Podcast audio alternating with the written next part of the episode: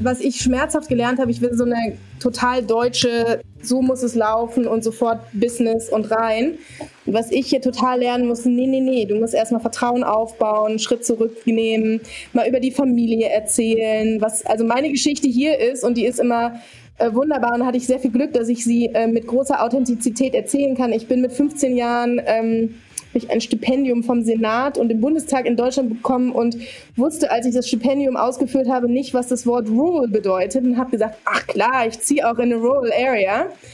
Ähm, stellt sich heraus, rural bedeutet äh, sehr remote und ich bin in Oklahoma gelandet, in einer Schule mit 400 Schülern und in der 12. Klasse, also meiner Graduation Class, waren wir zwölf Menschen und habe halt immer so diese, diese Geschichte mit zu erzählen. Ich war mal in Oklahoma, beziehungsweise ich habe mal in Oklahoma gelebt.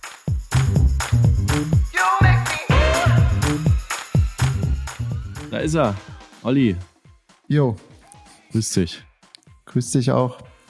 Sag mal, Felix, wie geht's dir? Wo bist du gerade?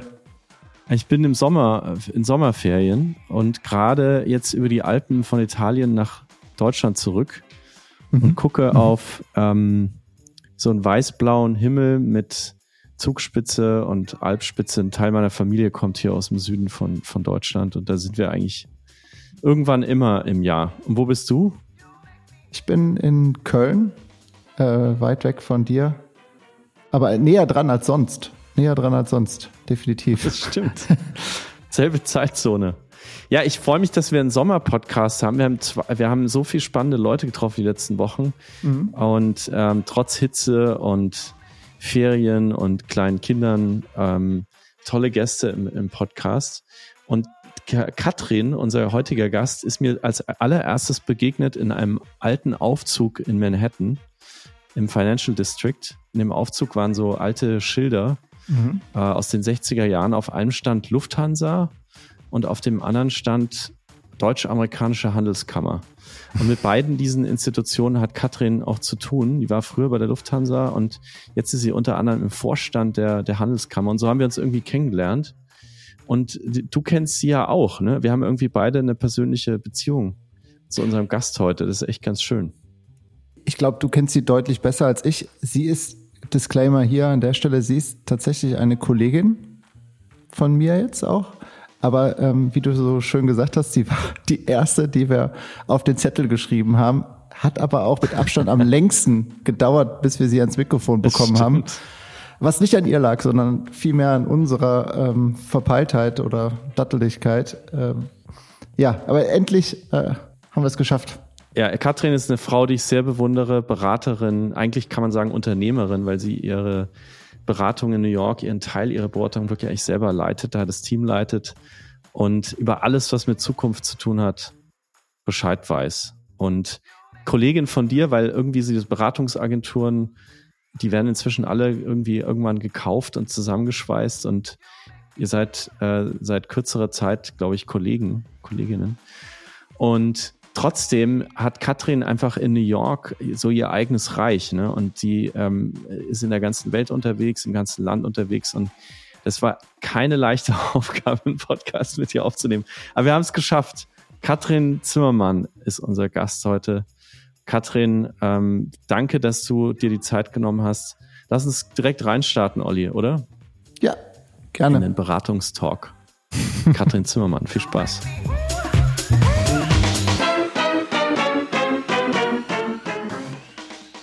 Herzlich willkommen dem Global Transformation Professional, den ich eigentlich lieber einfach eine gute Freundin aus New York nenne, Katrin Zimmermann. Katrin, schön, dass du bei Wunderbar Together bist.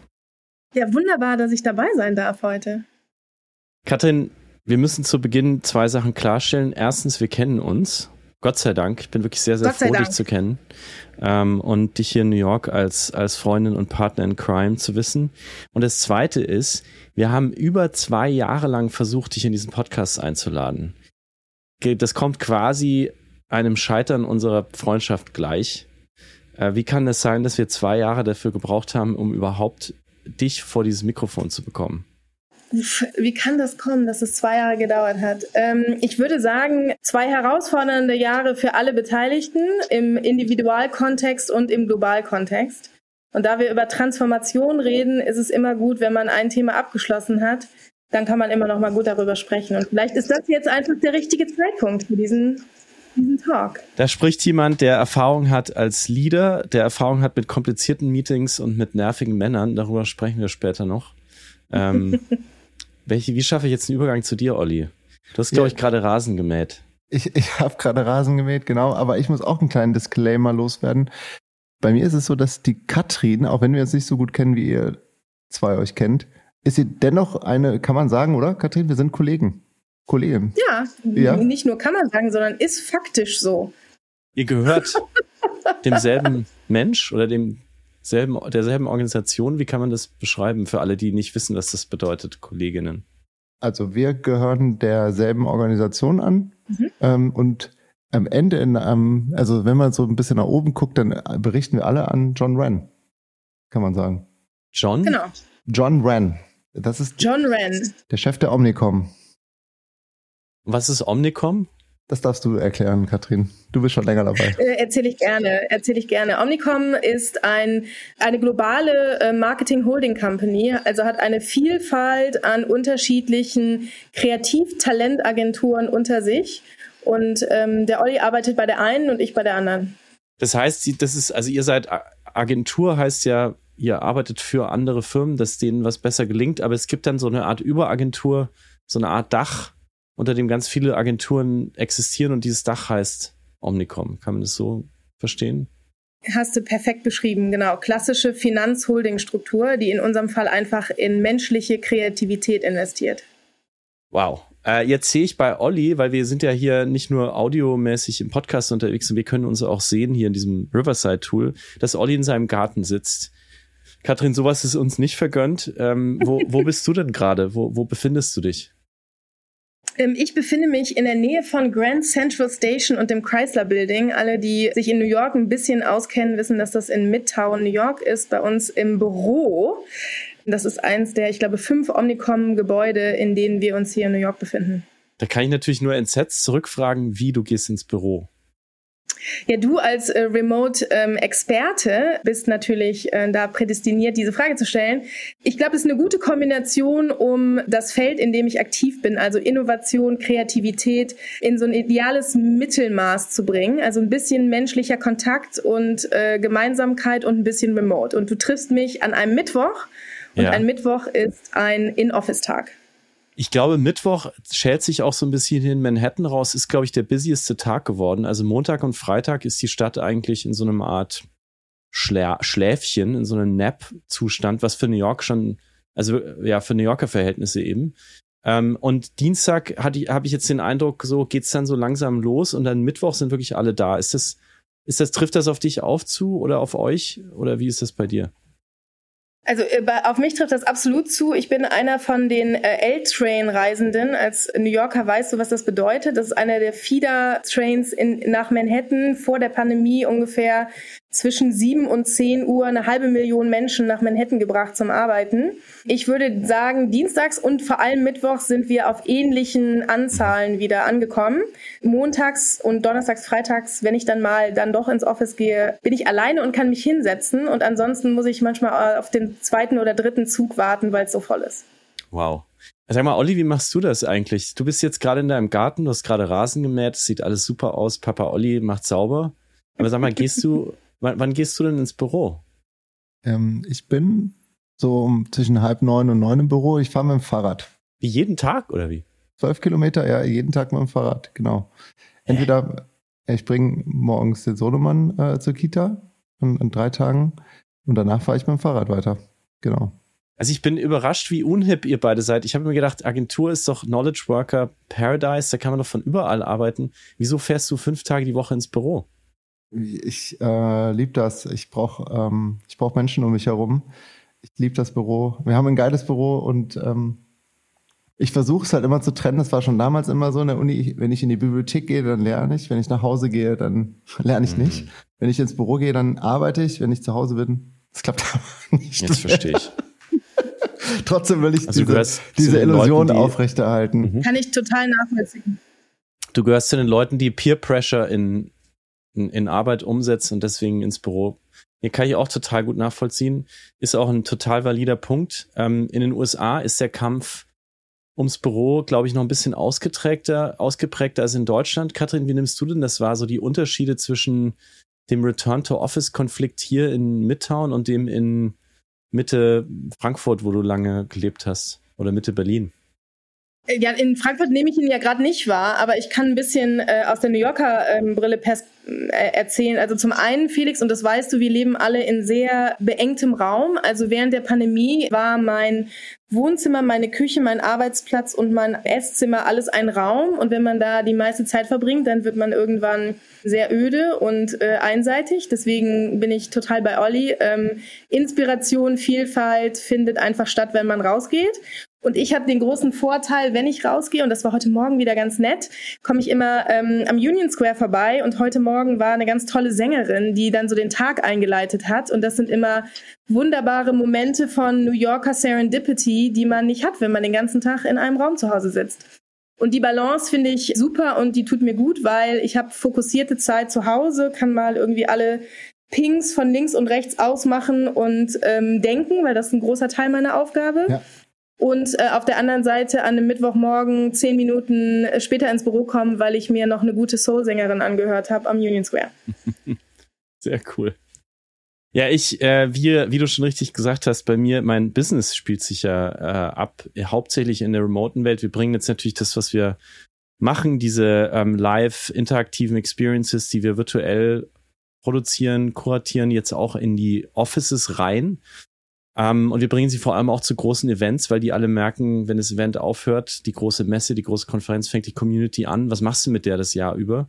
Und ich habe gestern mit jemandem gesprochen, der hat gesagt, der hat in der Pandemie eine riesige Community gebaut an Menschen, die so im Film- und Fernsehtechnikbereich arbeiten, die alle wahnsinnig natürlich viel gelernt haben, sich viele Tools raufschaffen mussten die letzten Jahre. Und der hat gesagt, ich weiß einfach, dass wenn du virtuell was machst als große Organisation, als großes Event, dass du Menschen erreichst, die du sonst nie erreichst. Und dass wenn du nur in Person machst, dass du 99,9 Prozent deiner Audience eigentlich ausblendest. Und deswegen hat er sich zum Ziel gesetzt, dass alles, was virtuell stattfindet, besser wird und schöner wird und besser klingt und besser funktioniert, damit mehr Leute das am Leben erhalten und weitermachen. Mhm. Ähm, und das ist eher so, das ist so die, die, die Seite, auf der ich sitze. Aber ich kann komplett nachvollziehen, dass gerade wenn man in New York wohnt und so viel Geld dafür bezahlt, dass man hier wohnt, was ich ja auch tue, muss man die Stadt auch ähm, erleben können. Oder wie Olli in Köln. Das sind einfach Städte, in denen man auch sein will und leben will. Aber ich frage mich die ganze Zeit, was, wie, wie, wie kann, wie kann das eigentlich zusammengebaut werden in Zukunft? Wir werden in mhm. Zukunft, gerade junge Menschen, die Jobs neu anfangen, das eigentlich erleben. So werden die, ähm, das Katrin ist vielleicht auch eine Frage an dich, wenn du jetzt jemanden neu einstellst, was machst du mit dem? So.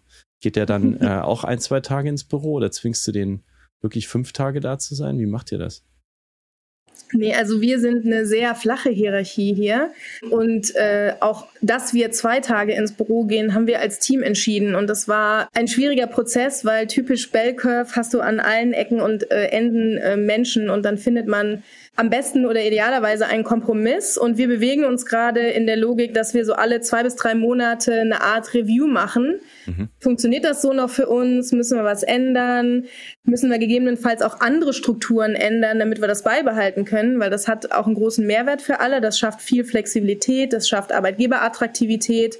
Und wir bauen eigentlich unsere Lösungen so, dass sie ein bisschen 80-20 sind.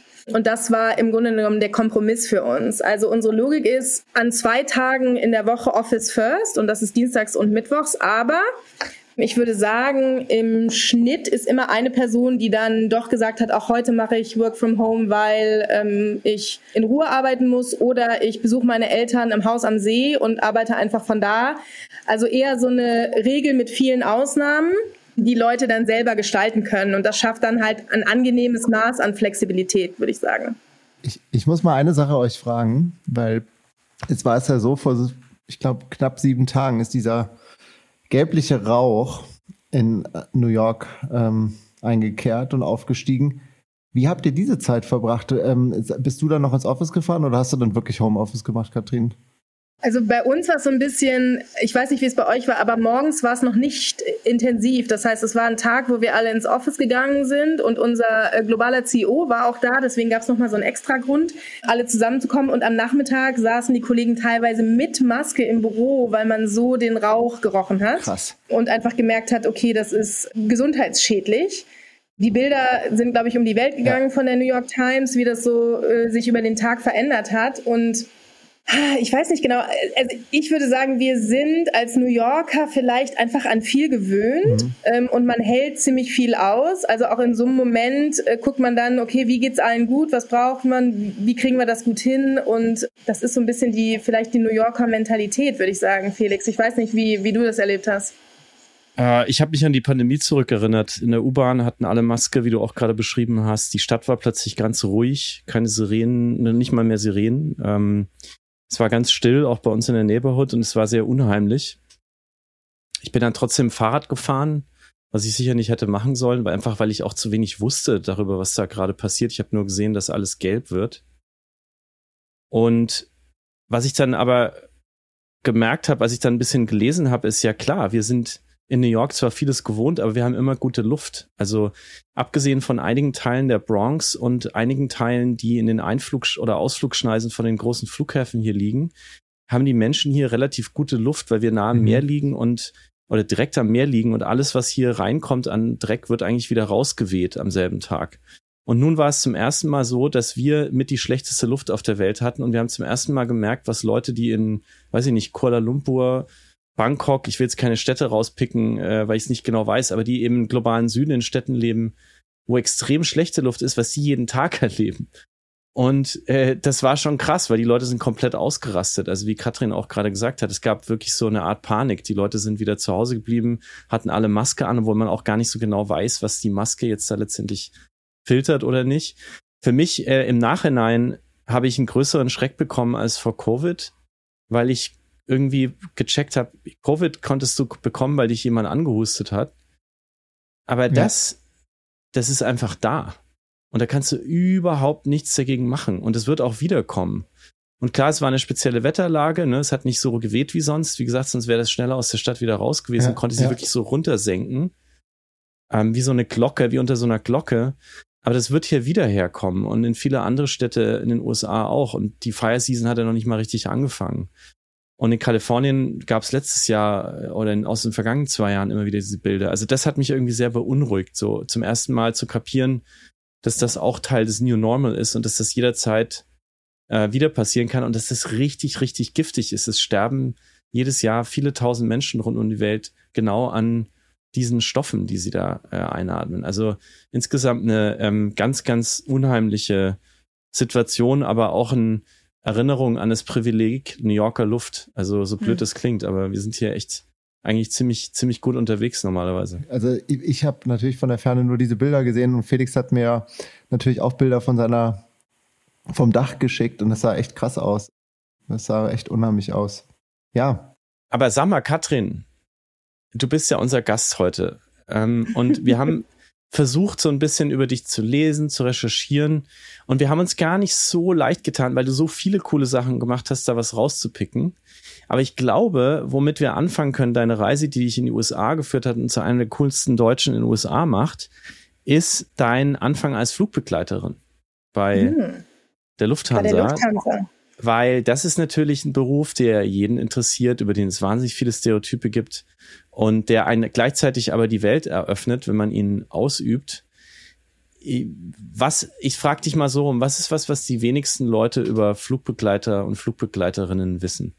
Die wenigsten Leute wissen über Flugbegleiterinnen und Flugbegleiter, dass Flugbegleiter im Vergleich zu der Durchschnittsbevölkerung eine wesentlich größere Blase haben, weil sie die Dienstleistung über so viele Stunden erbringen müssen, dass keine Zeit bleibt, um ähm, die Toilette aufzusuchen. Wow. Das ist ein interessantes Phänomen. Das wusste ich auch nicht, bis mir dann irgendwie ein Arzt gesagt hat, ja, jetzt erklärt sich das. ist, ist, ja ist etwas ungewöhnlich, ja, aber ist so entwickelt das kenne ich nur vom Job. Oktoberfest. Also es gibt viele Menschen, die sich strategisch vorbereiten auf Oktoberfest ähm, und versuchen Deswegen gehen, genau, nicht auf die Toilette zu gehen. Flugbegleiter so gerne auf Oktoberfest, genau.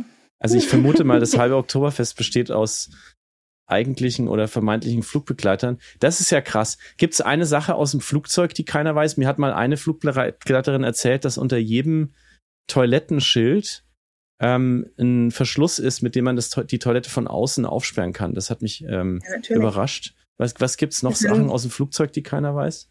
Also das, das ist ja aber auch logisch. Du musst ja im Notfall jemanden retten können, der vielleicht umkippt in der Toilette oder so. Also von daher ja, das geht.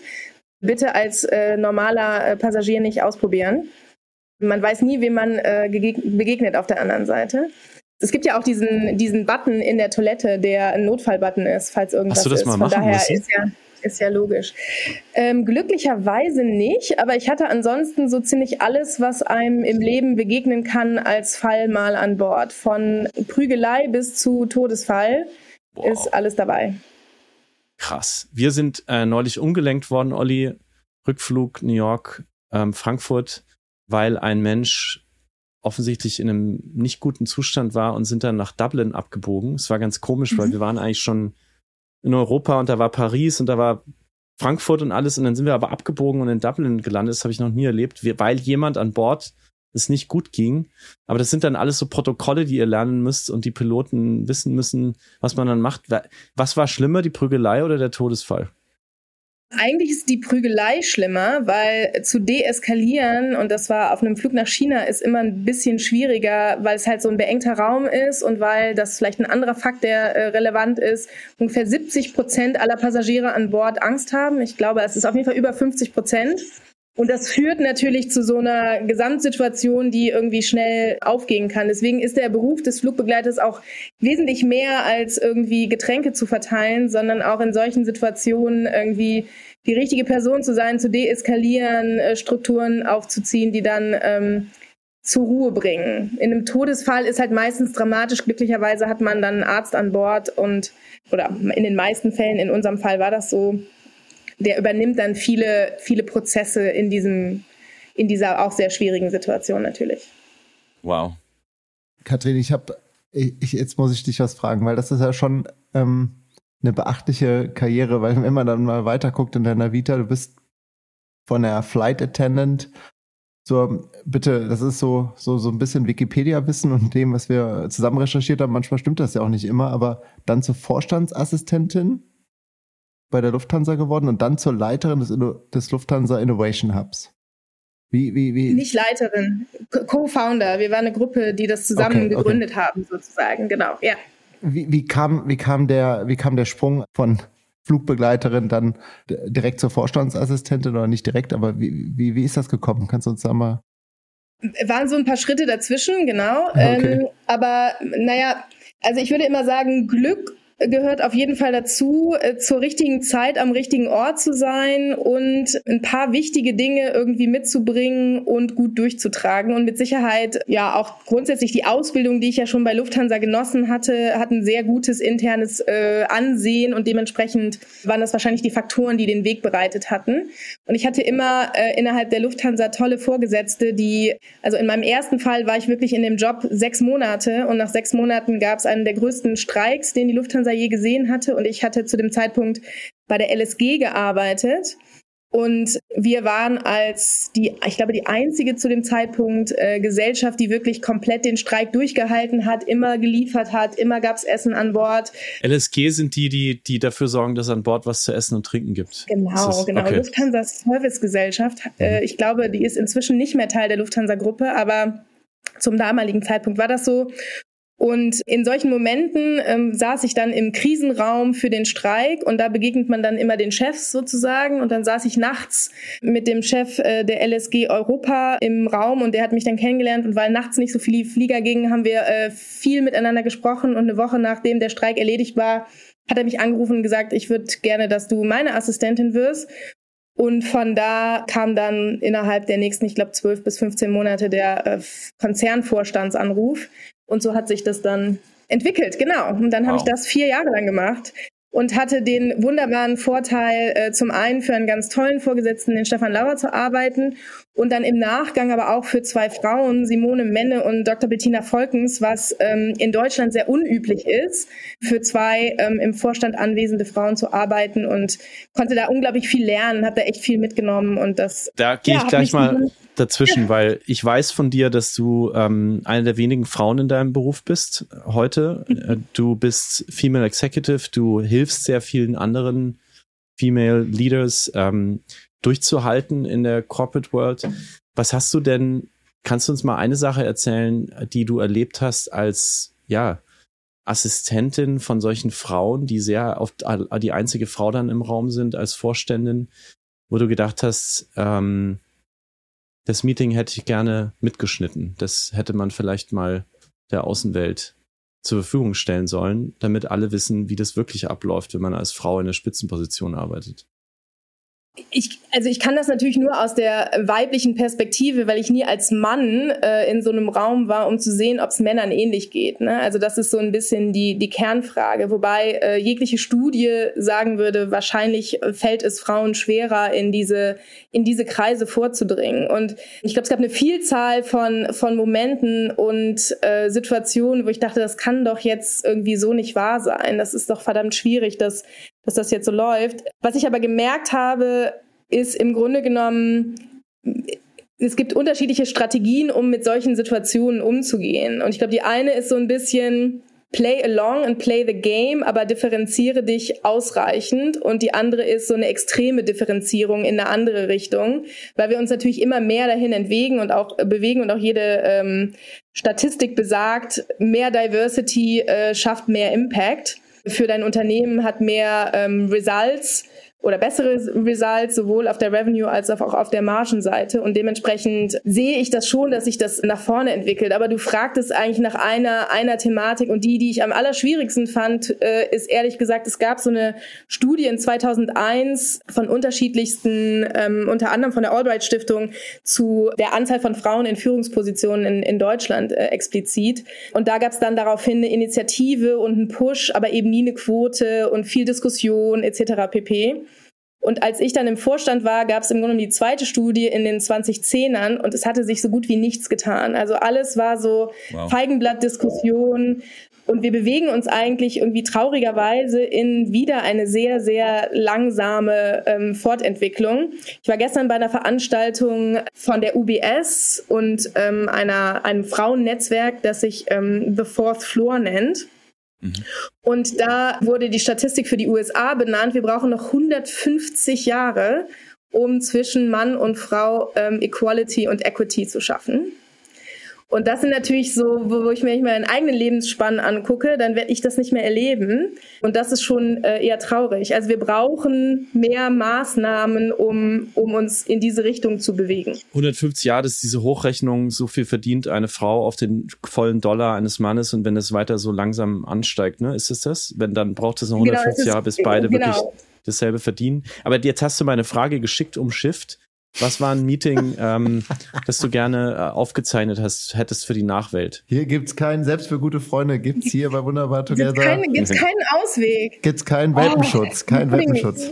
Kein Welpenschutz. You're putting me on the spot muss ich kurz drüber nachdenken. Also, was ich immer am spannendsten finde, so Situationen, wo, wo, ähm, oder am spannendsten, am schwierigsten finde, wenn, wenn öffentlich Frauen degradiert werden in Meetings und wenn das dann plötzlich, auch wenn sie sehr hoch sind, so eine wie sagt man denn, so eine in der gesamten Organisation Akzeptanz findet. Also das habe ich oft erlebt, dass, dass es schlaue Strategien gab, ähm, Frauen zu degradieren. Zum Beispiel? Und das wurde dann ohne, ohne Probleme von allen, ähm, allen angenommen. Das ist gegebenenfalls ein, ein Gerücht, aber ein Gerücht, das ich gehört habe, ist, dass ein bekannter deutsche, deutscher Politiker in einem Ratskeller in Stuttgart irgendwann mal im, im Zuge von Angela Merkel das, den, das Wort Mutter verwendet hat. Und das hat dann Deutschland im Grunde genommen akzeptiert und aufgenommen und ähm, in so eine Ecke geschoben, obwohl das völlig unnötig gewesen wäre. Und immer mit diesem Ansatz, ah, wir da passt du rein, wir wollen dich in der Schublade haben und du darfst das nicht selber definieren, wie Macht für Frauen aussieht, wie Macht für dich als,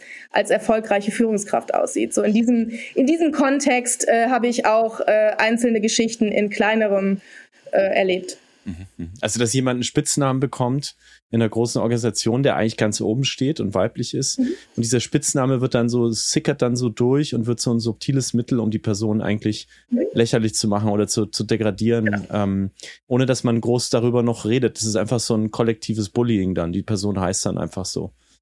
Genau, es ist ein kollektives Bullying und ist, ist im Grunde genommen ein sehr strategisch schlaues, kommunikatives in die Schranken weisen. Mhm. Und ähm, wird dann natürlich irgendwie salonfähig und plötzlich von Leuten, die gegebenenfalls in der Reporting-Line sind, auch so verwendet. Und das nimmt einfach einer Frau ganz viel proaktiv weg und auch, glaube ich, mit Absicht, ohne dass es A, mhm. notwendig wäre. Und das ist, also niemand würde das, glaube ich, oder wir, wir Frauen würden das niemals einem Mann gegenüber in so eine Verniedlichungsecke betreiben. So. Mhm, mh. äh, wir kommen zu deinem Sprung in die USA du bist ja nicht erst seit gestern hier, du hast hier wahnsinnig viel losgemacht. Und damit kommen wir, glaube ich, auch zu deinem Sprung aus dem Konzern in die Agentur, Olli.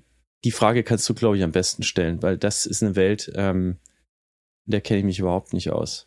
Ja, erstmal hm, wäre für, wär für mich die Frage, wie hast du die Chance bekommen, weil du hast ja ähm, die Consulting-Sparte von TLGG, wir reden gleich nochmal ganz kurz über TLGG, mhm. äh, in New York City aufgebaut und ähm, aber wie kam überhaupt diese Chance zustande für dich? Genau, also da, du hattest eben ja schon mal auf das Thema Lufthansa Innovation Hub, mhm. ähm, super erfolgreiche Innovationsunit äh, der Lufthansa Gruppe in Deutschland und auch inzwischen international hingewiesen. Und im Rahmen dieser ähm, Kollaboration mit anderen Vorstandsassistenten haben wir TGG kennengelernt, zu dem Zeitpunkt ähm, Christoph Bornschein und Max Orgeldinger. Mhm und haben die dann verpflichtet für uns oder mit uns gemeinsam ähm, die Strukturen des Innovation Hubs zu bauen und auch das erste Venture. Hm. Und so bin ich auf TGG oder TGG auf mich gestoßen, wie auch immer.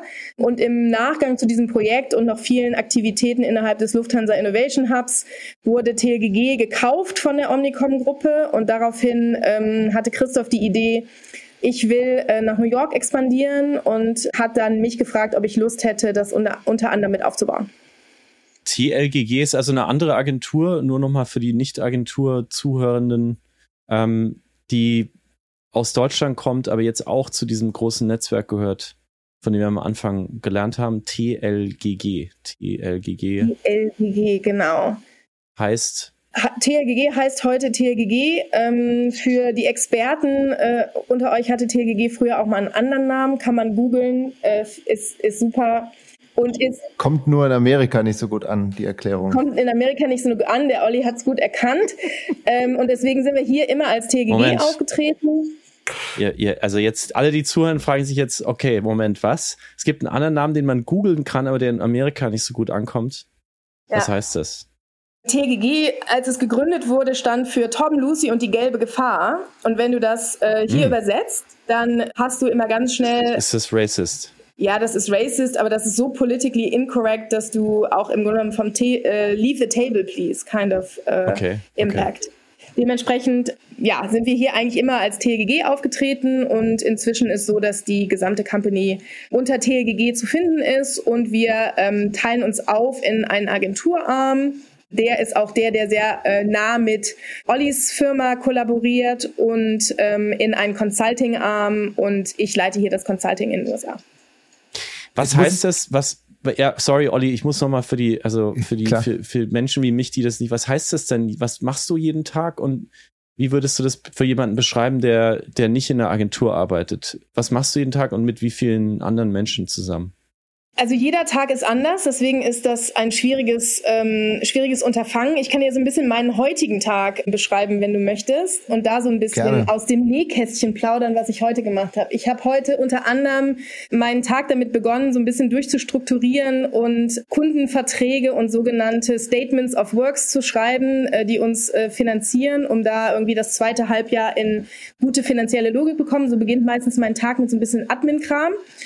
Und dann äh, hatte ich unterschiedlichste Kundengespräche, unter anderem mit äh, Medtronic, einem der oder der größten MedTech-Company äh, weltweit, die sich gerade in der ganzen Transformation im Healthcare-Bereich überlegen, wie stellen wir uns auf, was passiert da und die wir zum Beispiel dabei unterstützen, ähm, wie entwickelt sich intelligente Medizin weiter? Ähm, wohin geht's? Welche technologischen Fortschritte können gut genutzt werden, um das voranzutreiben? Und was braucht es für organisatorische Infrastrukturen, um das gut umzusetzen? Danach hatte ich ein Meeting mit einer Company, ähm, mit der wir gegebenenfalls ein bisschen enger zusammenarbeiten wollen. Die kommen auch aus Deutschland und wir tauschen uns natürlich immer gerne aus, äh, wenn jemand ähm, auch versucht, irgendwie hier Fuß zu fassen in dem riesigen Markt. Die machen im Grunde genommen äh, viel rund um das Thema Web 3. Metaverse-Thematiken, aber insbesondere, und deswegen finde ich sie sehr spannend, auch Web 2, Web 3 Integrationsthemen. Also wie bauen wir die Brücke zwischen dem, was wir heute im Massenmarkt als Internet kennen, zu dem, was wir gegebenenfalls perspektivisch mehr in einer Web 3 Welt erleben können du lebst eigentlich konstant in der Zukunft. Du musst immer wissen, was kommt, um dann anderen großen Organisationen zu helfen, das zu verstehen und für sich umzusetzen. Und wie viele Leute arbeiten für dich jeden Tag? Mhm. Wie viele hast du unter dir? Ähm, also ich habe im Moment 15, 15 Leute unter mir, die äh, mit mir unterschiedlichste Kunden begleiten in diesen Veränderungsprozessen. Und ähm, während es, ja, du hast recht, viel in der Zukunft leben ist, ist es oft auch viel mehr Brücken bauen zu dem, was vielleicht in der Zukunft sein kann. Aus so einer Verständnisperspektive, aber vor allem auch aus einer Umsetzungsperspektive. Ihr wisst alle, wir leben in einer Welt, wo jeder das Neueste relativ schnell kennt, aber nie, nicht jeder mit dem Neuesten direkt was anzufangen weiß. Mhm beziehungsweise ein Verständnis dafür hat, welche Implikationen hatten das jetzt ganz konkret für mich, für mein Business, für meine Industrie, für meine Kunden. Und da sind wir eigentlich an der Schnittstelle oft äh, in der Übersetzungsleistung, in der Strukturierung und Priorisierung. Und sag mal, Unterschied New York, Deutschland oder New York, Berlin oder Deutschland, USA. Wie, wie, äh, jetzt bist du ja mit diesem Job sozusagen hierher gekommen und leitest mhm. hier in den USA, in New York, in einer der wichtigsten Städte, die auch immer nah an der Zukunft sozusagen bauen, dieses Team und hilfst so vielen großen Firmen. Wie, wie ist der Unterschied in der, ähm, wie weit ist New York sozusagen in der Zukunft, die Leute, mit denen du hier interagierst und wie weit ist Deutschland in der Zukunft, die Leute, mit denen du dort interagierst? Wo ist da der, wo auf welchen, auf, sind die Geschwindigkeiten sehr unterschiedlich? Ja, die, also die Geschwindigkeiten sind unterschiedlich, die, die Herangehensweisen sind unterschiedlich und das tagtägliche Leben dann doch nicht so unterschiedlich. Also würde ich häufig sagen. Ich glaube, was ich immer versuche, mir beizubehalten und deswegen ist die Interaktion mit dem Umfeld und dem in die Stadt gehen und mit Menschen in, äh, in Aktion treten auch so wichtig, weil mir sehr bewusst ist, dass ich mit dem, was ich mache und mit den Themen, mit denen ich mich ich auseinandersetze, irgendwie in so ein bisschen einem Bubble lebe.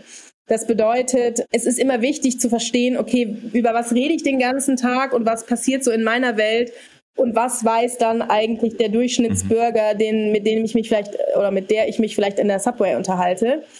Und da dieses Verständnis gut zu halten und dabei zu bleiben, dass mir klar ist, okay, da ist ein ganz schön großes Gap, ist super wichtig. Und dieses Gap existiert, glaube ich, egal in welchem Land man ist. Ähm, also der, Zugang zu Innovationsinformationen ist für alle viel einfacher geworden.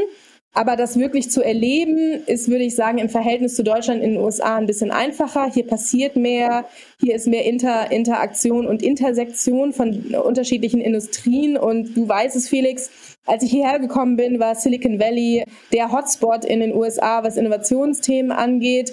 Was Tech-Arbeiter, was Investments angeht, mhm. ähm, ist New York mindestens gleich auf.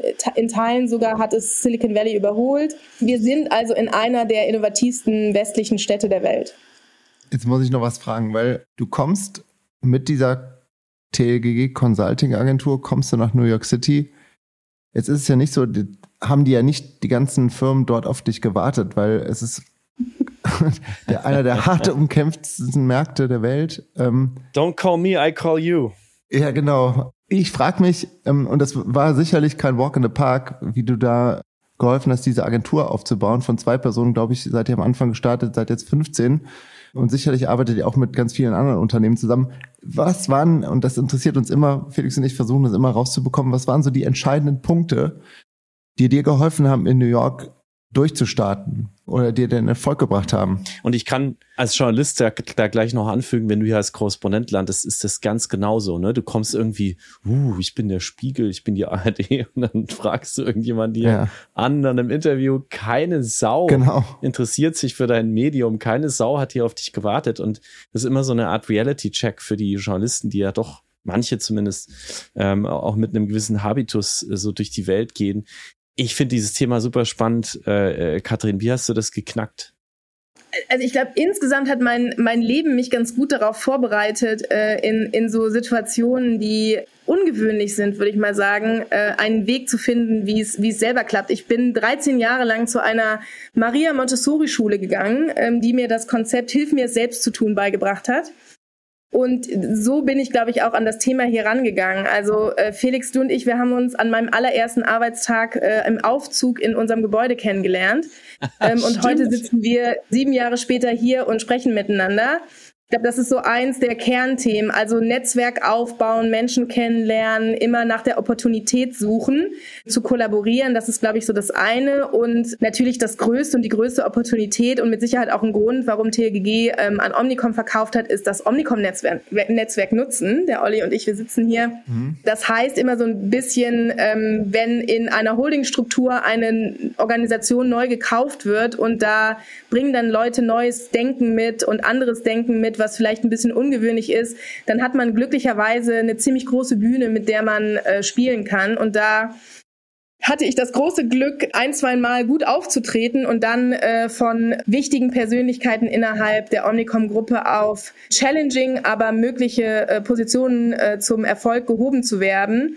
Und da hatte ich dann äh, das Glück, bei einem der größten Pitches, die es in der Marketingindustrie in den USA in 2018 gab, sehr aktiv und sehr global mitarbeiten zu dürfen. Den Pitch haben wir dann überraschend, überraschend ist vielleicht falsch, nicht überraschend, aber nicht per se erwartet gewonnen.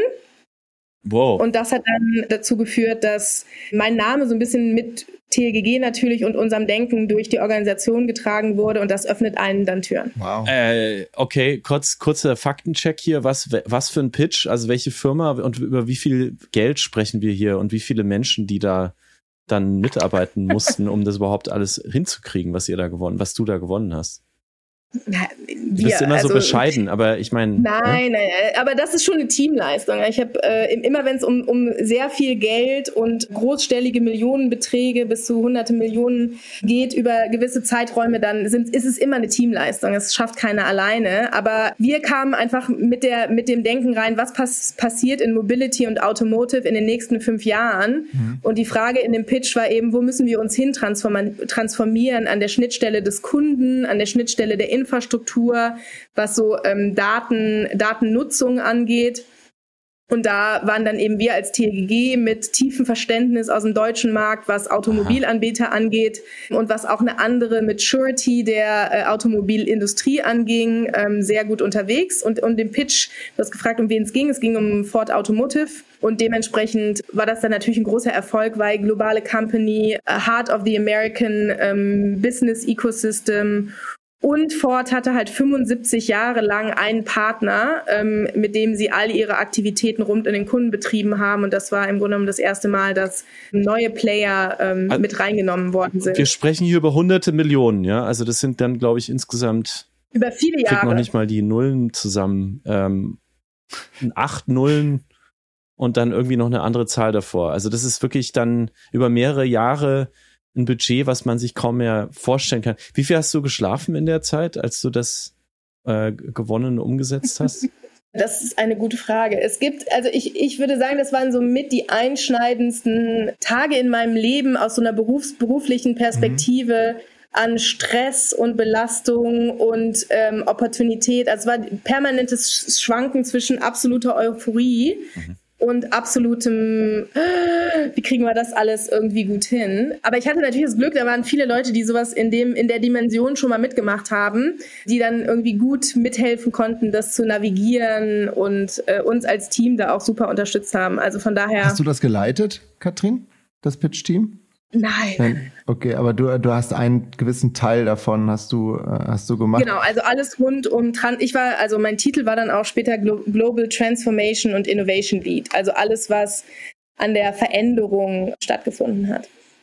Also ich weiß ja auch, wie viel Felix arbeitet in New York. Ähm, ich kann mir vorstellen, wenn man so eine Agentur aufbaut, wie sieht so deine Arbeitswoche aus? Äh, gehen wir da auf, äh, bist du da 60 Stunden unterwegs, 70, 80? Ähm, was, wie ist so dein, wie viel Zeit bleibt noch für Freunde, Familie? Interessant, dass du fragst. Ich habe letztens äh, darüber nachgedacht, weil ich sehr viel Disziplin zu meiner Arbeitszeit mir selber, mir selber sozusagen vorschreibe. Und ich habe gemerkt, ich arbeite auf jeden Fall weniger zum Beispiel, als ich damals im Vorstandsbüro gearbeitet habe. Ne? Also im Vorstandsbüro gibt's dann so regelmäßig bis so die 2 Uhr Nacht-Sessions und so. Das macht man nur bei so großen Pitches, Olli, das mhm. kennst du. Mhm. Das macht man aber nicht im Day-to-Day. -Day. Also so ein großer Pitch, den macht man auch nicht äh, alle drei Wochen. Ja. Ne? Das sind so alle zwei, drei Jahre ist man mal in so einer Runde unterwegs. Von daher ist das dann immer irgendwie machbar. Aber ja, also die 60 Stunden, 50, 60 Stunden ist schon also, realistisches Szenario. Olli sagt immer zu mir, ich brauche den Druck. Äh, ich finde das total cool in einem Team, wenn man dann auf so eine Deadline hinarbeitet. Und ich habe immer bei Olli das Gefühl, Olli liebt den Stress. Ähm, ich nicht. Also ich kann mit einem gewissen Maß an Stress, glaube ich, sehr gut umgehen. Aber das, was ihr macht, ich habe immer das Gefühl, ihr seid echt so, ihr seid so Machines. Also so du, wie das Duracell-Hasen früher in der Fernsehwerbung. Ihr lauft los und dann ist erst Schluss, wenn wirklich ähm, die Mauer so groß ist, dass der Hase dann nicht mehr drüber springen kann, aber eigentlich ist nie Schluss, weil ihr lauft dann gegen die Mauer und werdet abgelenkt und lauft, einfach in eine andere Richtung weiter. Ich stelle mir das, äh, dieses Agenturleben wirklich als was sehr, sehr physisch äh, anspruchsvolles vor, auch wenn jetzt vielleicht Menschen, die physisch anspruchsvolle Jobs haben, lächeln. Ist das äh, mhm. richtig oder falsch, Katrin? Also ich würde sagen, es ist richtig, aber ich bin äh, bei Olli, ich nenne das Eustress. Das ist euphorischer Stress. Mhm. Das löst nur positive äh, Emotionen bei mir aus. Und das, das ist wahrscheinlich irgendwie inherent to my body. Deswegen, also Menschen nennen das Stress, ich empfinde das als Euphorie. Ich weiß genau, was, ähm, was Katrin eben meinte, wenn man da so, das sind dann auch teilweise Teams, Felix, da arbeitet man mit 50 Leuten oder so an so einem Pitch-Deck. Mhm. Ähm, und dann bist du an einem Punkt, ähm, du guckst auf die Uhr und dann siehst du so, in drei Tagen muss das Ding fertig sein, muss eingeschickt werden und das, äh, wie sollen wir das schaffen? Da hast du so eine Near-Death-Life-Experience. Ähm, und ich, und das hast du andauernd, äh, aber dann am Ende ist das ein ähm, echt cooles Gefühl, wenn das Ding fertig ist mhm. und du das auch dann ja. präsentieren kannst und dann und auch äh, die Gesichter siehst der Leute, denen du das dann zeigst und wenn es Hand und Fuß hat. Also ich mag das immer, das ist so, es ist so, wie du, wenn du manchmal ein Buch schreibst. Also du schreibst ja auch Bücher, Felix, und du kannst ja so, das war ja auch nicht einfach, glaube ich, das Buch da fertigzustellen. Ähm, und irgendwann gibt's ja auch eine Deadline dafür. aber wenn du es dann in den Händen hältst äh, und Leserbriefe bekommst, dann ist das schon ein cooles mhm. Gefühl. Mhm. Gut, gut übersetzt für mich. Also ich kann dir die Geschichte von, von dem Ford-Pitch erzählen, die nämlich genauso war, wie der Olli es gerade beschrieben hat. Also wir hatten noch zwei Tage und es war ein sechsmonatiger Prozess. Wir hatten schon global überall präsentiert. Finale Präsentation in Detroit war am 13. August. Also diesen, dieses Datum wird sich auch immer in meinem und alle unserer Köpfe, die daran teilgenommen haben, festzerren. Und äh, 48 Stunden vorher hatten wir alle so das Gefühl, oh mein Gott, das wird alles nix. Und dann hatte eine wunderbare Kollegin, die äh, der Olli auch gut kennt, die Idee, so wir gehen jetzt mal nach unten in die Bar, gehen alle einen trinken. Es war 12 Uhr nachts wohlgemerkt zu diesem Zeitpunkt. Wir sind also wirklich das gesamte Team einmal nach unten gegangen, wir haben eine Flasche Champagner bestellt. Äh, unsere Mitarbeiter, also auch meine Mitarbeiter zum damaligen Zeitpunkt haben gedacht, die wissen, dass wir verlieren, sonst würden die das nie machen. Wir sind also hingegangen, haben äh, eine Stunde getanzt, Champagner getrunken, sind dann alle wieder hochgegangen, haben bis vier Uhr morgens gearbeitet und waren um acht Uhr morgens wieder im Büro. Und so musst du dir das vorstellen. Ja? Also auf, auf so einer Ebene bewegt sich das dann, das macht man nicht oft im Leben, aber mhm. eben zu solchen Pitches Genau, und dann haben wir noch Pizza bestellt und die vom Boden von, äh, von der äh, Sixth Avenue gegessen. Also das sind so Momente, die einen als Team Verstehe. in einer unüblichen Art und Weise zusammenschweißen. Und äh, viele der Kollegen erinnern sich immer noch mit blühenden Augen und glühenden Augen an diese Momente. Kannst du uns trotzdem, weil Felix, stopp ganz kurz, weil die Katrin hat es schon wieder geschafft, ein Thema zu umschiffen. Also sie hat es. Das schafft schön, sie sehr gut. Schafft sie sehr gut. Drei Punkte nennen. Mhm Erfolgspunkte, Erfolgskriterien nennen beim Aufbau eines Unternehmens in New York. Was musst du machen? Ah, sehr gut. Netzwerken, Netzwerken, Netzwerken. Okay. Amerikanische Businesskultur gut verstehen. Okay. soll bedeuten, also. Da schreie ich sofort ein und frage, was heißt ja, das? Ja, genau, also ich, ich wollte es gerade ein bisschen erklären. Also zum einen, was, was ich schmerzhaft gelernt habe, ich will so eine total deutsche, so muss es laufen und sofort Business und rein. Was ich hier total lernen muss, nee, nee, nee, du musst erstmal Vertrauen aufbauen, Schritt zurücknehmen, mal über die Familie erzählen. Okay. Was, also meine Geschichte hier ist, und die ist immer äh, wunderbar und hatte ich sehr viel Glück, dass ich sie äh, mit großer Authentizität erzählen kann. Ich bin mit 15 Jahren ich ein Stipendium vom Senat und im Bundestag in Deutschland bekommen und wusste, als ich das Stipendium ausgefüllt habe, nicht, was das Wort rural bedeutet und habe gesagt, ach klar, ich ziehe auch in eine rural area. Stellt sich heraus, rural bedeutet äh, sehr remote und ich bin in Oklahoma gelandet in einer Schule mit 400 Schülern und in der 12. Klasse, also meiner Graduation Class, waren wir zwölf Menschen und habe halt immer so diese, diese Geschichte mit zu erzählen. Ich war mal in Oklahoma, beziehungsweise ich habe mal in Oklahoma gelebt und das, ähm, das als Tool zu nutzen, um hier irgendwie Gemein Gemeinsamkeit und Gemeinschaft ähm, zu schaffen. Also irgendwie einen, einen ich, ich würde sagen, das war mit, klingt total bekloppt, aber mit einer der Erfolgsfaktoren, irgendwie Nähe, Anknüpfungspunkte, Logiken zu haben, so aus meiner Jugend. Als zweiten Punkt also ein Verständnis für, wer sind wir, was ist wichtig. Und was gut funktioniert, ähm, wo ich aber nicht ganz so gut drin, drin bin, ist extremes sportliches Wissen, Golf spielen, solche Dinge. Da bin ich allerdings nur, nur, nur mediocre. Aber da habe ich gute Kollegen, die da echte Experten sind und mich da dann immer mit, äh, mitreißen können. Das hilft auch. Wenn du mal eine NBA-Frage ja, hast, rufst du mich an, okay? ich, ich würde dazu noch addieren, äh, da bleiben. Also ich habe jetzt nach zehn Jahren den Eindruck, äh, das ist ja eine Stadt, die daraus aus wahnsinnig vielen Menschen besteht, Olli, die kommen und dann hier einen kleinen mhm. Sprung machen, vielleicht in ihrer Karriere und auch wieder, auch wieder gehen und auch Expats, die für Siemens, ja. was weiß ich, äh, äh, die die ähm, für eine spanische Bank äh, ja hierher kommen und nach drei Jahren wieder weg sind. Und wenn du aber bleibst, dann baut sich irgendwie dieses Vertrauen auf, Katrin, von dem du gerade gesprochen hast. Ja. Ich habe das Gefühl, weil die Stadt so, so transient ist, ich weiß gar nicht, wie man das Wort übersetzen soll, so durchlässig, ist das, dass, dass man über eine gewisse Zeit Leute wieder sieht, irgendwie auch ein, kann auch ein entscheidender Faktor sein und sich erst beim, nach dem dritten Jahr oder nach dem fünften Jahr dann wirklich was ergibt, weil die Leute mhm. merken, krass, der ist ja wirklich, oder die ist ja wirklich immer noch da. Ja, die ist ja wirklich investiert hier. Das würde ich noch so aus meiner äh, Erfahrung äh, dazugeben. Was ich dich fragen wollte, Katrin, du hattest diese krasse ja. Corporate-Erfahrung bei Lufthansa, Vorstand, mhm. Innovation Hub, wo man wirklich alle Seiten von so einem riesigen Laden kennenlernt. Mhm. Und dann kommst du in die USA und du hast gerade schon gesagt, diese Unterschiede. Was sind noch so, so ganz krasse Unterschiede zwischen den, den, den, dem Großraum, dem Großraumbüro, dem wirklich dem Corporate Life USA und dem Corporate Life Deutschland, die dir vielleicht auch vorher noch nicht so klar waren, die du erst lernen musstest?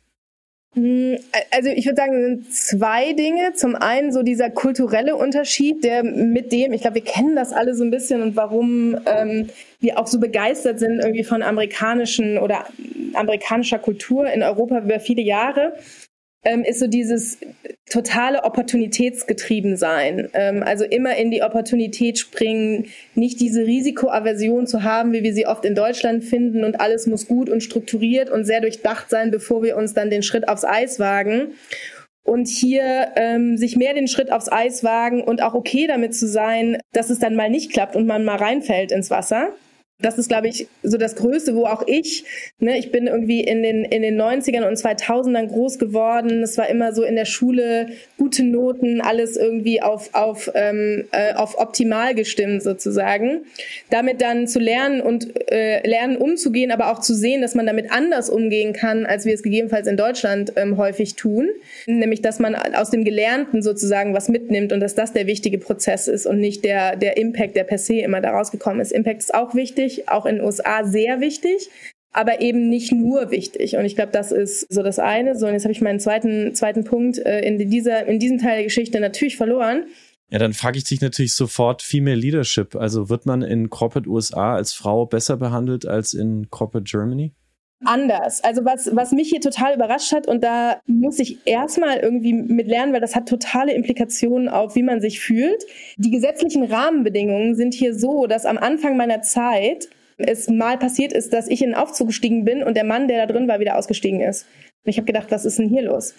Und das sind alles so, ja, das zu dem Zeitpunkt war das wirklich ein Legal Training, dass man eben sich beschützen muss, weil der, jeder Vorteil hat auch einen Nachteil, jede Medaille hat zwei Seiten. Der Vorteil, dass du halt eine sehr hohe oder sehr gute Möglichkeit hast, wenn es denn mal irgendwie Sexual Harassment gibt, dich da zu verbalisieren als Frau, führt auf der anderen Seite dazu, dass Männer sich schützen müssen und man eben so eine Situation im Aufzug, der kein, keine Kamera hat, wenn das eine relativ hohe Persönlichkeit ist, dann steigt er besser aus, als im Aufzug zu bleiben. Und mit solchen Situationen bin ich echt häufig konfrontiert worden. Das heißt, es ist eine unglaubliche Awareness zu dem Thema da, auf beiden Seiten der Geschlechter. Und dementsprechend hat das Implikationen auf, wie Business hier funktioniert äh, und welche Möglichkeiten Frauen haben. Also wir sind wahrscheinlich etwas anders geschützt an der Stelle durch das Gesetz. Das hat dann aber auch die Implikation, okay, jedenfalls steigt er halt nicht mit dir in Aufzug. Das hat nichts mit dir zu tun als Person, sondern mit den grundsätzlichen Rahmenbedingungen. Das musste ich erstmal lernen. Female Leadership hat auch in den USA noch einen Weg zu gehen, aber wenn ich mir angucke, mit wie vielen tollen Frauen ich zusammenarbeiten durfte, dann kann ich äh, heute wesentlich mehr Namen nennen als die zwei, die ich eben schon mal genannt habe. Mhm. Äh, mit signifikanter Verantwortung äh, auf weltweites Business, mit Thought Leadership in Themen, die wo man so wahrscheinlich in Deutschland suchen müsste, diese Frauen zu identifizieren oder auch, dass sie ihnen eine Bühne gegeben wird. Wow, äh, klingt super. Auf der anderen Seite kann ich mir vorstellen, es ist auch alles immer viel schneller vorbei. Also das erlebe ich auch selbst. Äh, sowohl Arbeitsverträge als auch Partnerships.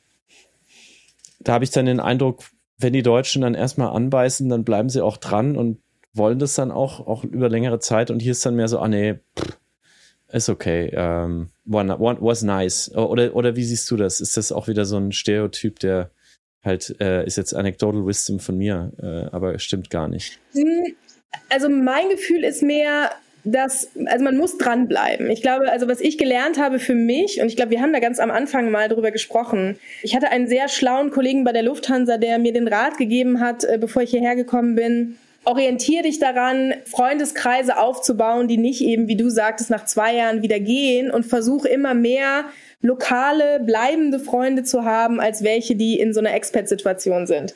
Und diesen Rat habe ich mir sehr zu Herzen genommen, um wirklich hier irgendwie anzukommen und ähm, Fuß zu fassen. Und ich glaube, das ähm, hat das sehr beeinflusst oder positiv befördert, dass hier sein und bleiben wollen und ja, leben. Sehr cool. Olli, wir kommen zum Schluss, oder? Schlussrunde mit Katrin. Das nächste Meeting steht an. Genau, ich, ich, wir wollen mit Katrin auch unbedingt über ein Thema reden. Ich habe einen Podcast von dir gehört von 2019 und da hast mhm. du schon das Thema künstliche Intelligenz ähm, gefeiert und besprochen. Also warst wieder mal ähm, der Welle voraus und äh, ja, 2019 ist jetzt, haben schon viele über künstliche Intelligenz gesprochen, jetzt aber in 2023 reden alle darüber. Ähm, mhm. ich würde gerne wissen, was glaubst du, was werden die Themen sein, mit denen Beraterinnen in den kommenden Jahren richtig viel Geld verdienen werden? ähm, weil sich richtig viele Firmen damit schwer tun?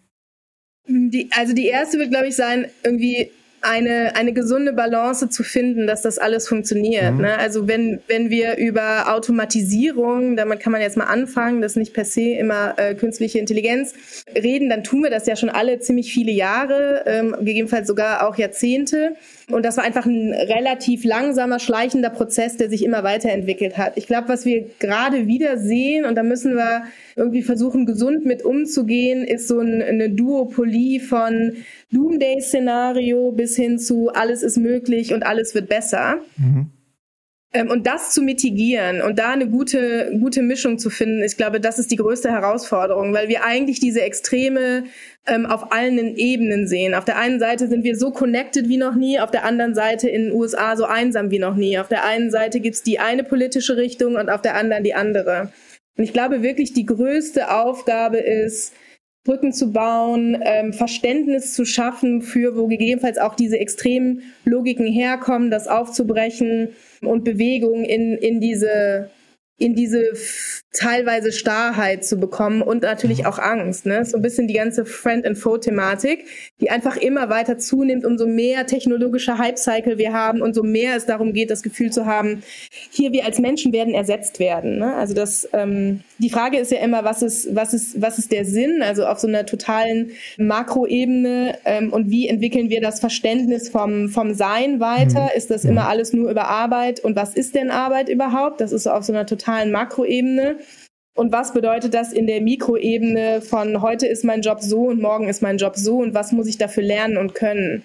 Und ich glaube, das unterschätzen wir total. Also ich erlebe das immer so, wenn wir bei uns irgendwie neue, nur einfach die nächste Version von Microsoft ausrollen. Wir unterschätzen alle total, wie viel Lernen das bedeutet für das Individuum, dann damit wiederum klarzukommen. Ja? Mhm. Also ich hatte so eine Anekdote ähm, mit jemandem in meinem Team. Wir haben irgendwie Microsoft äh, nächste Version ausgerollt und ähm, da hatte sich in der in dem Rollout irgendwie eine Favoritenspalte eingeschoben sozusagen. Und ich war nicht unter den Favoriten. Das heißt, zwei Wochen lang hat diese Mitarbeiterin von mir keine einzige E-Mail gesehen und war immer verwundert, wenn ich gefragt hatte, warum hast du denn das nicht gemacht? Bis wir dann gemeinsam in einem physischen Ort festgestellt haben, ah ja, weil ich nicht unter den Favoriten bin und sie hatte die kleine Favoritentaste angeklickt unter Microsoft. Und ich glaube, dieses Verständnis, ne, da müssen wir alle mitnehmen in dieser Transformation zu neuen Technologien und da eben anzudocken in dem, wo, da wo die Menschen sind und nicht, wo eine Katrin, die vielleicht schon in 2019 über artifizielle Intelligenz nachgedacht hat, dann in 2023 Aber ist. zu, zu Ollis Frage zurück, da, damit glaubst du, werden Berater sehr viel Geld verdienen ja. in den nächsten ja. Jahren? Mit, mit ja. dieser äh, eigentlich ja Hilfestellung bei Veränderung mit der Mitigierung von immer schneller werdender Veränderung. Ja. Wow. Kannst du, kannst du vielleicht, du brauchst ja keinen Kunden zu nennen, aber was sind so Themen, AI-Themen, mit denen, wo du gerade Unternehmen hilfst, weiterzukommen oder ein Projekt hast? Kannst du das ein bisschen genauer beschreiben, wie so ein AI-Projekt aussieht gerade? Mhm. Ja, also viel, viel geht wirklich darum, also ich, ich glaube, kurz bevor ich hierher gekommen bin, also so in den Mitte, also 2014, 15, 16, so in dieser Zeit war immer die große Geschichte Data is Gold. Und ich glaube, wir sind jetzt bei der äh, Erkenntnis angekommen, dass Data Gold ist, aber man schon auch Schmuck machen können muss, damit man damit was anfangen kann, so ein bisschen. Mhm. Und eigentlich, ich glaube, die größte Fragestellung, denen wir so begegnen, ist, an welcher Stelle und in welchen Strukturen findet denn oder kann artifizielle Intelligenz stattfinden und wie verbessert die unser Business? Aus, ne, aus unterschiedlichsten Perspektiven. Ist das eine Effizienzhebung? Ist das eine Qualitätsverbesserung? Ähm, etc. pp. Und wie bauen wir das dann in eine Organisation ein? Ne? Also wir reden viel über solche Themen wie in den einzelnen Wertschöpfungsschritten ähm, ähm, einer Organisation, welche, welche Brains, also welche Intelligenz muss da zum Beispiel eingesetzt werden, ähm, aus so Predictive Modeling Perspektive zum Beispiel. Und wie führt man das dann alles zusammen auf einer größeren, wir nennen es Big Brain Perspektive? Ähm, solche Themen beschäftigen uns zum Beispiel. Mir hat neulich jemand erzählt, der sich auch sehr, so eine Art Futurist auch ist und der hat gesagt, was aufhören wird, ist, dass jemand mit wenig Geld irgendwie eine App bauen kann, die dann rasend erfolgreich wird und dann benutzen die ganz viele Menschen. Und ähm, der hat einen riesen Erfolg und vielleicht äh, oder die oder hatten dann kann es verkaufen für viel Geld, sondern er hat gesagt, die die Datenmengen, mit denen wir jetzt umgehen und die Kapazitäten, die wir dafür brauchen, um quasi neue Produkte zu entwickeln, sei das jetzt, du hast gesprochen vom Gesundheitswesen, Automobilwesen, wo du dich bewegst, die sind so riesig, dass wir viel, viel mehr Geld als früher brauchen und eigentlich können sich nur noch ganz große Konzerne überhaupt leisten, über Jahre dann so und so viele Millionen oder hunderte Millionen zu investieren, um, um wirklich noch was Neues zu bauen. Siehst du das auch so? Also ist die Zeit der kleinen Daten äh, vorbei und es geht jetzt wirklich nur noch, es können wirklich nur noch die ganz großen Player überhaupt gewinnen? ist immer die Frage, mit was für einer Scale-Erwartung man an das Ganze rangeht. Also ich, wenn du, wenn du, ähm, du hast schon recht, also die ganze, die ganze Thematik oder mit wem auch immer du gesprochen hast, der Monopolisierung ähm, auf so einer Datenebene findet natürlich ganz klar statt. Und das sind ja auch die Doomsday-Szenarien auf der einen Seite hier in den USA viel diskutiert was passiert ist, wenn wirklich einer der großen Tech-Konzerne, so der Runner-up und Top-Performer und Owner, so eine super AI-Lösung wird, ähm, die dann unser tagtäglicher Assistent wird und im Grunde genommen alles äh, über unser Leben weiß. Was bedeutet das? Was für Implikationen hat das? Wo führt das hin? Und auf der anderen Seite äh, bewegen wir uns, glaube ich, immer mehr in eine Welt, wo, wo jeder ein ziemlich gute, erfolgreiche Geschichte für sich gestalten kann. Es kommt so ein bisschen darauf an, in was für einem System bewegst du dich und wie gehst du das an. Ne? Also die Möglichkeiten in der Plattform-Economy als, ähm, als Teilnehmer mit zu orchestrieren und was Gutes für sich zu schaffen, sind wahrscheinlich größer als jemals zuvor. Also da findet eine gewisse mhm. Demokratisierung von Zugang statt. Die großen Gewinner und die Trillion-Dollar-Companies werden a few sein. Also ich glaube, es ist so beides möglich. Ja. Ne? Also die Frage ist ja immer, was ist die Größe des Scales, die man als Erfolg bezeichnet? Und erfolgreich ist für mich schon jemand, wenn er, wenn er für sich äh, irgendwie ein erfolgreiches Geschäft aufgebaut hat. Das muss nicht immer ein äh, Millionen, Milliarden oder Trillionen Geschäft sein. Welche, äh, bevor wir dir die letzte Frage stellen, Katrin, für den heutigen Podcast, welche Firma ist für dich derzeit die oder eine der absolut zukunftsweisend sind? Gibt es eine, gibt es ein Startup oder eine große Firma, wo du gerade hinguckst und sagst, wow, das ist wirklich jemand, äh, den bewundere ich, den beobachte ich aus der Nähe oder der Ferne und äh, freue mich da auf alles, was kommt und glaube, dass die in, in nächster Zeit äh, sehr viel mehr Aufmerksamkeit bekommen werden? Mm, spannende Frage. Also ich gucke aus der, ähm, aus der Brille häufig auf die Consumerized Companies so ein bisschen mit Skepsis, weil mir gerade nicht klar ist, sind sie extrem im kapitalistischen Spiel unterwegs ähm, oder nicht? Wen ich eher spannend finde, sind gerade Infrastrukturcompanies, also die, die das Ganze ermöglichen. Ein prominentes Beispiel ist natürlich gerade Nvidia, weil das so eine Outperformance an der Börse hingelegt hat mit denen haben wir eine Zeit lang auch viel ähm, Gespräche geführt im Healthcare-Bereich, weil sie einfach in vielen Industrien Infrastrukturlösungen schaffen, um auf die nächste Innovationsstufe zu kommen.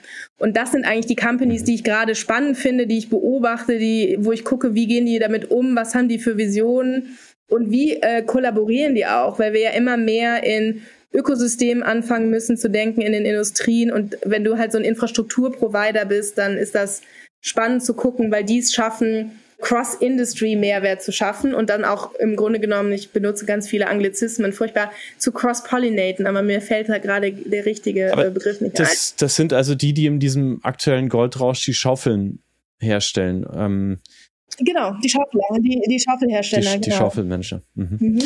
Äh, Katrin, du bist schon fast, fast im nächsten Meeting. Trotzdem noch eine Frage zu deiner persönlichen Zukunft. Wo ist sie? In Deutschland oder in den USA? Ich, also ich empfinde mich als Weltenbürger, deswegen wäre jetzt meine Antwort auf der Welt. Ich bin ähm, interessiert an Space, aber ähm, ich bleibe erstmal hier. Wo das dann physisch und geografisch ist, ist immer transient. Also als Flugbegleiter habe ich gelernt, äh, immer innerhalb von drei Minuten Koffer packen zu können und sehe ein Flugzeug, was ökologisch schwierig ist, ähm, als ein natürliches Transportmittel. Dementsprechend bleibe ich auf der Flexibilitätsebene zu einer Antwort. Ich kann dir aber sagen, erstmal auf jeden Fall in den USA. Was möchtest du unseren Zuhörerinnen und Zuhörern noch mitgeben? Wir geben immer am Ende nochmal einmal das Mikro ab. Gibt es noch irgendwas, was du loswerden, announcen äh, oder dein Lebensmotto teilen möchtest? Was möchtest du noch allen, die gerade zuhören, mit auf den Weg geben?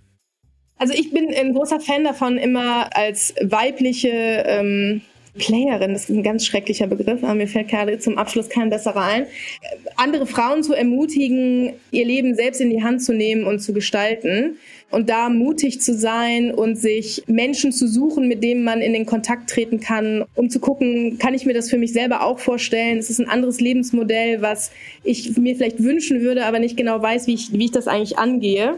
Da zu sagen, äh, mach es, probier es aus und wenn du Fragen hast, äh, melde dich gerne bei mir. Cool. Das heißt, wenn ihr jetzt zuhört und ihr Lust habt, Katrin anzusprechen, dann einfach dir e-mailen.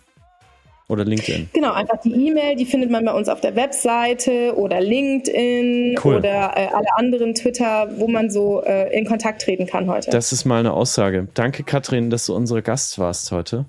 Danke dir, Felix, und danke dir, Olli.